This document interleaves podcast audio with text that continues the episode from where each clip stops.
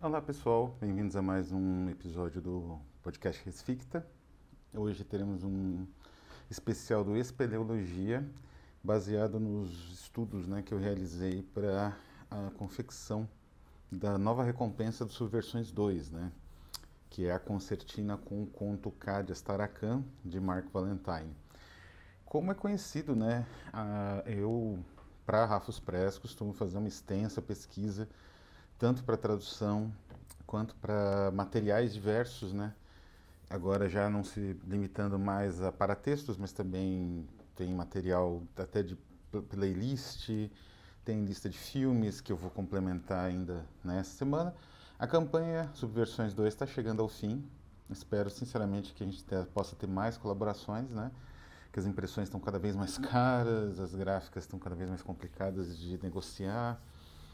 E é um trabalho uh, que às vezes demora, às vezes atrasa, evidentemente, mas é porque é realizado por um número reduzido de pessoas, uma, né?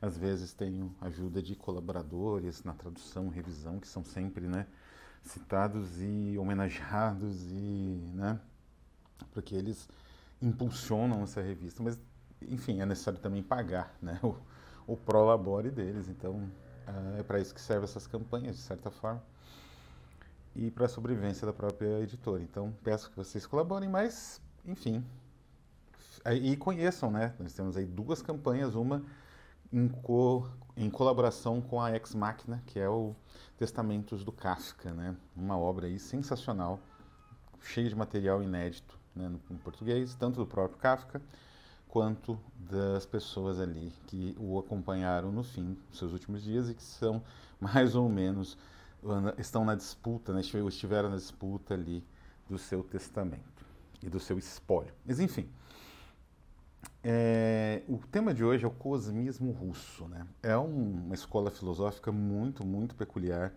Ela sofreu muito com a repressão stalinista, né? Então esses teóricos, esses filósofos, eles foram todos mortos, né? Os que não tinham morrido antes, porque tinham, uh, na verdade, na verdade, essas especulações, a gente vai ver, elas têm início no meados do século XIX, na Rússia, e elas vão adiante ali, antecipando um monte de especulações, né? E, enfim, dando um pouco spoiler do final, o Stalin esmagou, evidentemente, todo mundo dessa teorização, e por isso ela acabou subterrânea. Mas na pesquisa é, sobre Klimbnikov, eu descobri, né? Eu tinha já adquirido o livro que saiu pelo MIT e pela Strange Attractor, se não me engano, na Inglaterra. É, eu tinha adquirido o livro e aí eu pude ler com mais calma e vi que é sensacional a teorização dessas pessoas do chamado cosmismo russo, né? Ah, essas especulações cósmicas é, feitas na Rússia no final do século XIX a partir, né? E na União Soviética já no século XX, né? Elas têm uma importância por conta, não é só um exotismo teórico, né? Uma coisa assim, olha, que, que engraçado essas teorias, né? Que, que curioso. Não. É, a importância delas foi de realmente formalizar uma cultura em torno do culto da tecnologia que vai ser importante para a constituição do chamado Homo Soviéticos. Vou falar um pouquinho disso no final.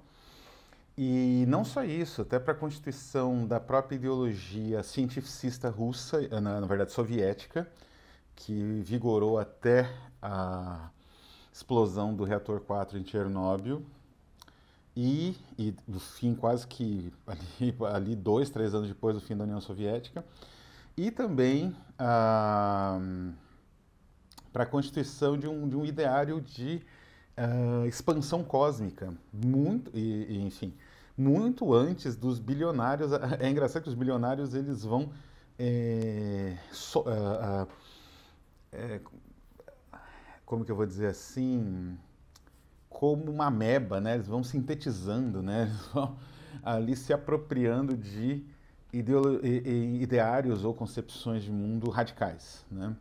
E o cosmismo é um deles. Então, a colonização do espaço, né? Isso que também já tem na ficção científica, e isso apareceu muito tempo antes na União Soviética. Mas o que, que é realmente o cosmismo, né?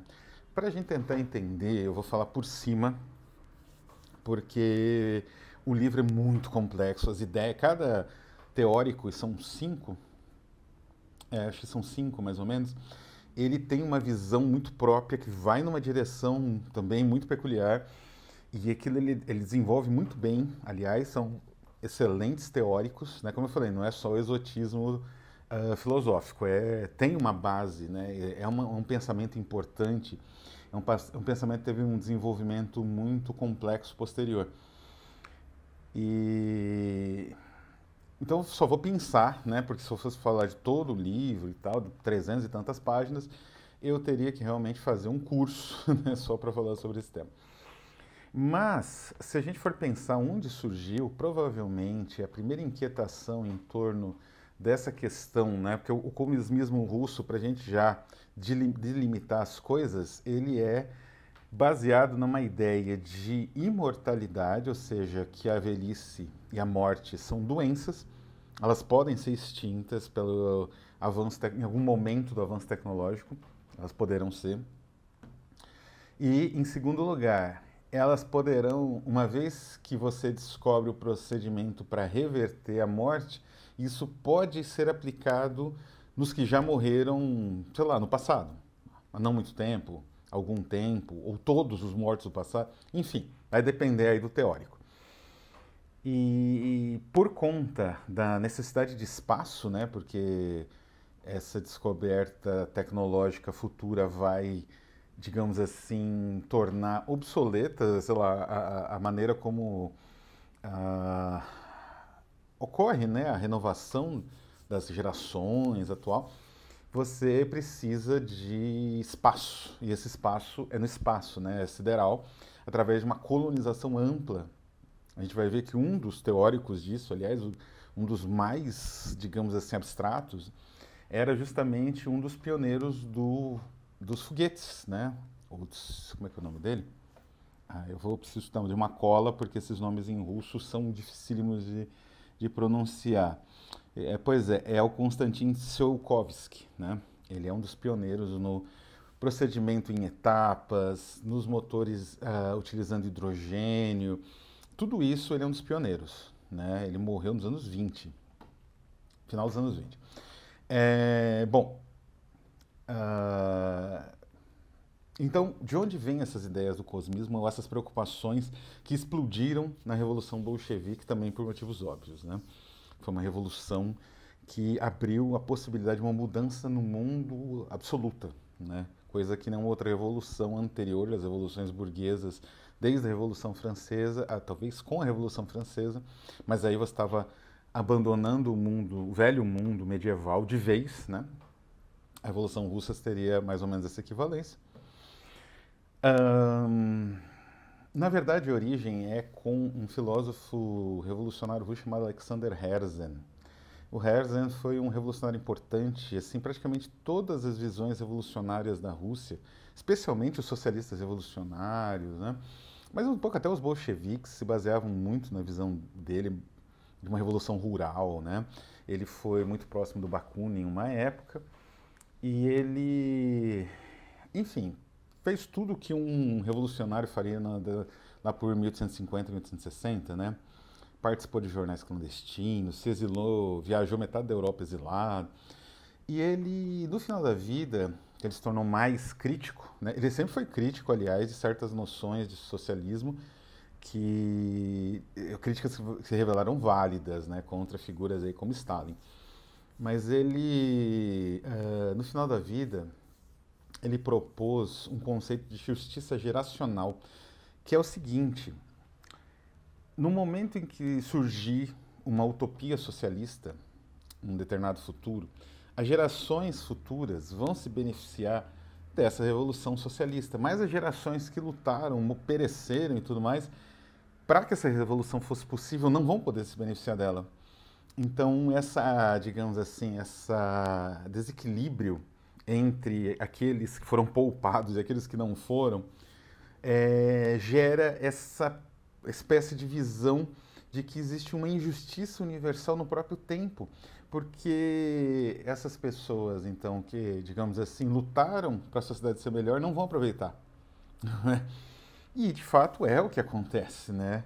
Então, eu acho que quando o Nikolai, qual é o nome dele? Fyodorov, que é o primeiro cosmista, ele começou a trabalhar com essa ideia de luta contra a morte e de imortalidade, eu acho que ele tinha em mente exatamente essa visão de, é, de Herzen, né? E aí a gente entra no livro The Russian Cosmism, né? É um livro é muito singular, né? Como eu falei, foi publicado nos Estados Unidos pela MIT, né? Realmente ali é um, um livro voltado a um público acadêmico por conta da importância histórica, né? Muitas dessas teorias são vinculadas ao MIT ou são pagas por empresários riquíssimos para os departamentos da MIT desenvolverem algo parecido. E é curioso porque o livro é organizado pelo Boris Groys. Boris Groys é um autor muito importante, que ele a tese de, de doutorado dele que não ele não pôde defender, já era época de perestroika e glasnost, mas ele não pôde defender na Rússia. Ele teve que defender nos Estados Unidos. Na Rússia o texto circulou como samizdat, né? Por um tempo. Uh, depois foi lançado em inglês pela Verso Books, né, uh, com pompa e circunstância. Mas o, o Boris Groys ele tem um trabalho muito importante estudando a estética do stalinismo, que ele afirma ser uma estética de cunho vanguardista. E ele está corretíssimo, é uma estética de cunho vanguardista mesmo. E por conta disso esmagou as vanguardas, né? Era como se fosse uma disputa, uma querela entre vanguardismos, né? E aqui ele faz uma excelente introdução, indo direto ao ponto, né? Quer dizer, o cosmismo é essa visão bastante idealizada e romantizada da ciência que gerou toda uma, digamos assim, uma, um, um desenvolvimento filosófico muito único dentro de uma Rússia que, segundo Trotsky, quando ele criticou os cubo-futuristas, Markovsky especialmente, ele dizia que na Rússia se falava muito de tratores porque não existiam tratores lá. As pessoas ainda aravam com boi, sei lá. Então, isso é verdade, né? Mas por outro lado, a especulação filosófica ela te dá essa liberdade, a liberdade de poder é, imaginar outros mundos, é uma liberdade parecida com a literatura. Por isso que a filosofia é tão vilipendiada e atacada, né? E aí vem, vem esses arautos né, da, das ciências exatas, ou das ciências da natureza, falarem, ah, mas a filosofia é bobagem, é, né, eu não preciso saber dessas querelas do passado, ah, de fato não precisa, mas a filosofia não é bobagem.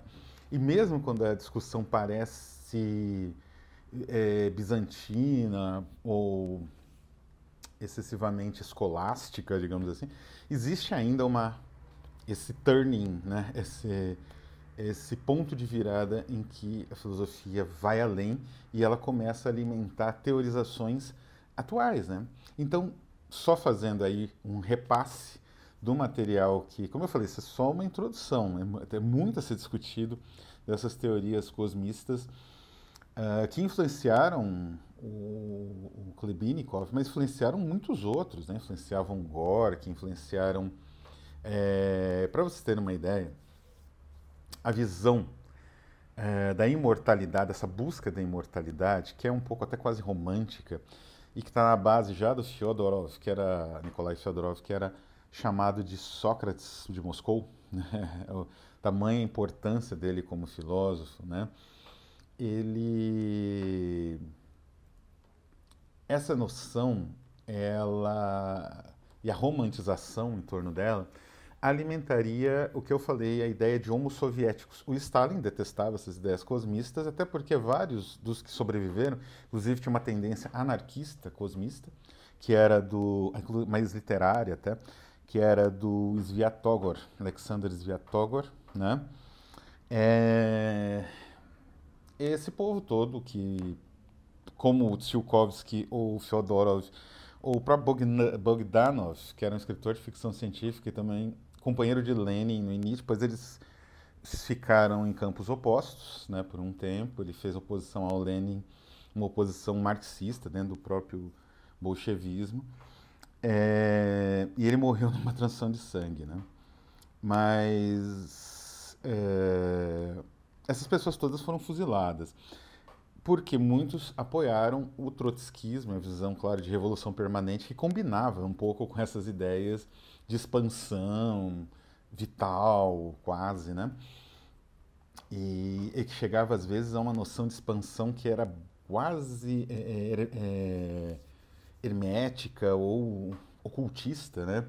Especialmente com o próprio Tsiolkovsky, que tinha uma, uma séria tendência neoplatônica, assim, não é? e falar de demiurgo, né? Então, assim, era a, a, a, né? o ser humano não teria o controle de si mesmo, seria uma o ser humano seriam como sombras projetadas, né, de uma emanação. Essas teorias vigoraram na Rússia, né, com toda a suposta repressão, mas a repressão de verdade começou quando Stalin tomou o poder, como esse pessoal era próximo do Trotsky, foram todos fuzilados e seus livros desaparecendo, né? Alguns, como o próprio Sviatogor, que era anarquista, e o Alex Valerian Muryavyov, não tem referência quase que não seja em cirílico. Procurei artigo, nada. Fora o próprio livro do Boris Groys, o, o indivíduo é simplesmente inexistente, por conta da ação de Stalin. Né? É... Mas o que, que acontece? Essa visão romântica das pessoas buscando a imortalidade pela tecnologia, numa luta do homem contra a natureza, do homem contra a sociedade repressora. Essa visão é puro suco de realismo heróico socialista. Né? Então, é, é, é, é irônico e quase cruel, eu diria, que essa visão radical da filosofia alimentaria justamente essa essa, uh, digamos assim, propaganda reacionária que os stalinistas criaram para endeusar eles mesmos, né? Mais que isso, o, principalmente tanto o Bogdanov, que escreveu um romance científica que fez bastante sucesso, teve até numa campanha de financiamento coletivo, a Estrela Vermelha, é, quanto o Tsiolkovsky, não é? Isso para não falar de, do Szewski, né? o Alexander Szewski, que esse é bizarríssimo, que ele fala, ele tenta associar revoluções e momentos de tensão social com momentos de atividade solar, de manchas solares, e antecipa um pouco, em alguns momentos, né? ele tem gráficos, é um texto bastante denso, mas em alguns momentos ele antecipa a ideia da noção de despesa do Bettelli, que também trabalha com o mito solar só que uma forma um pouco mais antropológica. É dele não, é uma, é uma espécie de sociologia aplicada em campo, né? Mas é, tanto Bogdanov, né, que acreditava numa, numa expansão da vida e rejuvenescimento através do sangue, como se fosse uma espécie de vampirismo, morreu por causa disso, como se fosse uma espécie de vampirismo, né, de verdade. Quanto o Tsiolkovsky, que eles tinham né, bastante essa noção cósmica, expansão cósmica, eles praticamente forjaram, especialmente Tsiolkovsky, forjaram a ideologia do cosmonauta, até o nome cosmonauta, né, vem dessa noção de cosmismo. Então eles tiveram um impacto tremendo na história russa, esses teóricos, mas quase ninguém leu, porque o Stalin simplesmente acabou com eles e as especulações deles eram muito, muito, digamos assim, fora da possibilidade de realização imediata, então isso assustava né, uma liderança reacionária, igual era o stalinismo. Então, obviamente, essas discussões foram silenciadas, mas um pouco da essência delas, especialmente uma figura como o Bogdan, figuras como Bogdanov ou Tsiolkovsky, que tiveram importância dentro do partido e da ciência universal, eles não puderam ser inteiramente calados. E também morreram antes, né, da, dos expurgos, então não caírem em desgraça. Então, essa é uma, meio que uma introdução a um assunto muito interessante. Espero poder trazer, talvez até poder traduzir, não sei. Esse livro foi traduzido para o espanhol pela Carra Negra. Na, foi lançado na Argentina, aliás, pela Carra Negra, né? É, enquanto no Brasil as editoras lançam discussões de, de, sobre se Khrushchev traiu ou não a revolução, esse tipo de bobagem. Na Argentina, lança-se ali discussões políticas e filosóficas históricas sérias, né? com embasamento histórico interessante e que tem um impacto amplo, tanto na própria história da União Soviética quanto da cultura soviética. Né? O, o Klibinikov, o Malievich, o próprio Eisenstein, né? Eisenstein, eles eram próximos dessas ideias. Elas influenciaram eles. É... Então, essa discussão, infelizmente no Brasil ninguém traduziu, acho que não tem um livro do Boris Groys traduzido em português, que é um absurdo, que é um dos grandes aí teóricos das questões estéticas contemporâneas uh, na União Soviética e praticamente desconhecido do Brasil. Esses debates, é tudo assim inédito. Então, quem sabe, né, a Rafos consiga trazer material de alguns desses autores cosmistas para o Brasil num futuro subversões, se essas subversões der certo. Então é isso, pessoal. Vou ficando por aqui nessa breve apresentação. Espero que tenha sido útil, espero que tenha ajudado a é, impulsionar aí a ideia de conhecer o Klibinikov aí através do Mark Valentine, que capta várias nuances desse autor, no conto, né? E vou deixar aqui a indicação, né, as indicações bibliográficas tanto do livro em inglês, que eu li, e está disponível até em e-book de graça na Amazon. Se você tem na Amazon um, aquele uh, Kind Unlimited, né? Quanto a versão da Carra Negra, né? Vou deixar inclusive o link. Então é isso, um abraço a todos e até a próxima.